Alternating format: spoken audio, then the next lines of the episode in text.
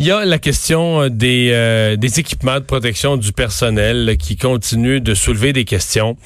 Et euh, il y a entre autres un président de syndicat qui considère que ça n'a pas de bon sens que son personnel infirmier puisse pas porter des masques en tout temps, ne sachant pas est-ce que les patients sont infectés ou non. on en discute tout de suite avec Laurier Ouellet, qui est président du syndicat des professionnels en soins de Chaudière-Appalaches. Bonjour, Monsieur Ouellet. Bonjour, M. Dumont. Euh, on, semble dire au, gouvernement qu'il euh, y a certaines situations où le port du masque est, pas nécessaire, est une fausse sécurité. Euh, le problème est plus gros que ça. Ce, que, ce que le gouvernement dit, c'est qu'ils ont des masques en, suffisants, que les infirmières, les infirmières auxiliaires, les inhalothérapeutes, ils ont la protection nécessaire c'est le message qui est véhiculé par le, gouvernement, mais sur le plancher, c'est pas ça qui se passe, M. Dumont. C'est vraiment pas ça qui se passe. Le dire que sur le plancher, euh, on, manque d'équipement pour l'essentiel? Ben, pour l'essentiel, euh, euh, je, considère que toutes les portes d'entrée, que ce soit à l'urgence, dans les GMS, dans l'hémodialyse, les, les, femmes qui vont accoucher en obstétrique, euh, écoutez, c'est tous des endroits où les portes d'entrée, personne n'a été testé là. Est-ce qu'on peut avoir euh, une protection minimale? Des masques de procédure, c'est pas ça qui coûte une fortune, mais l'idée, c'est que euh, mes membres, les infirmières, les infirmières auxiliaires, les inhalothérapeutes soient tous protégés pour faire des interventions, puis qui se sentent protégés. La détresse est là, M. Dumont.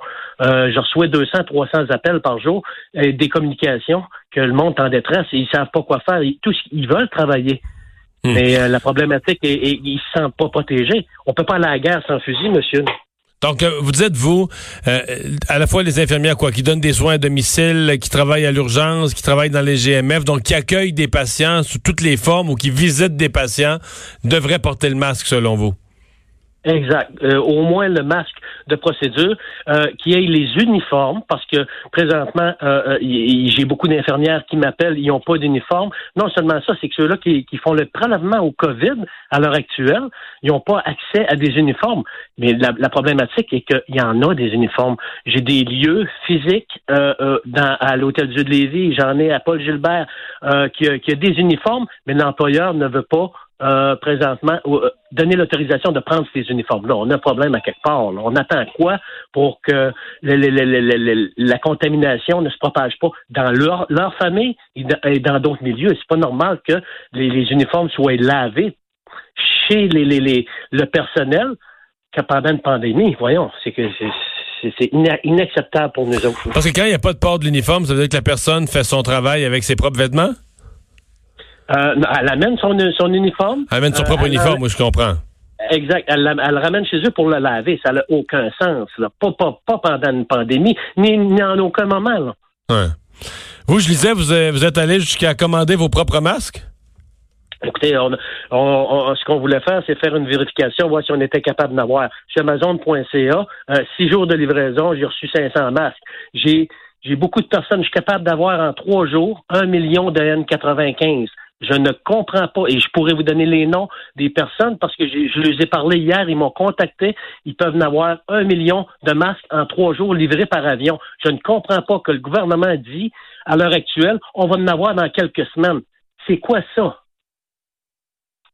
Pour vous, il serait plus facile parce qu'aujourd'hui, euh, le gouvernement nous disait qu'il y a des commandes de fait, mais qui sont pas certains que les commandes vont véritablement être euh, être livrées parce que tout, toute la planète euh, se bat pour les mêmes équipements. Vous croyez pas ça?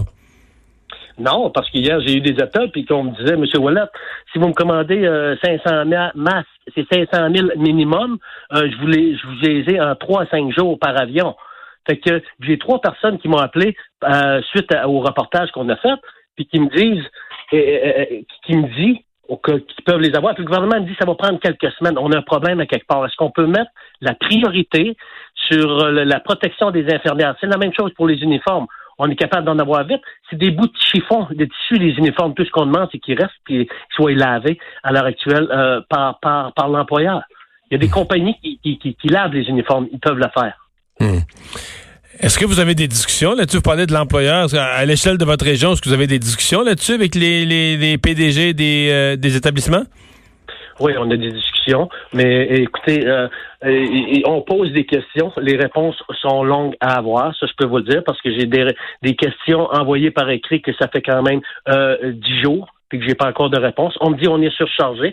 On a répondu à 700 questions sur les 800, mais les 100 que moi j'ai posées, le syndicat, j'ai pas de réponse. Hmm.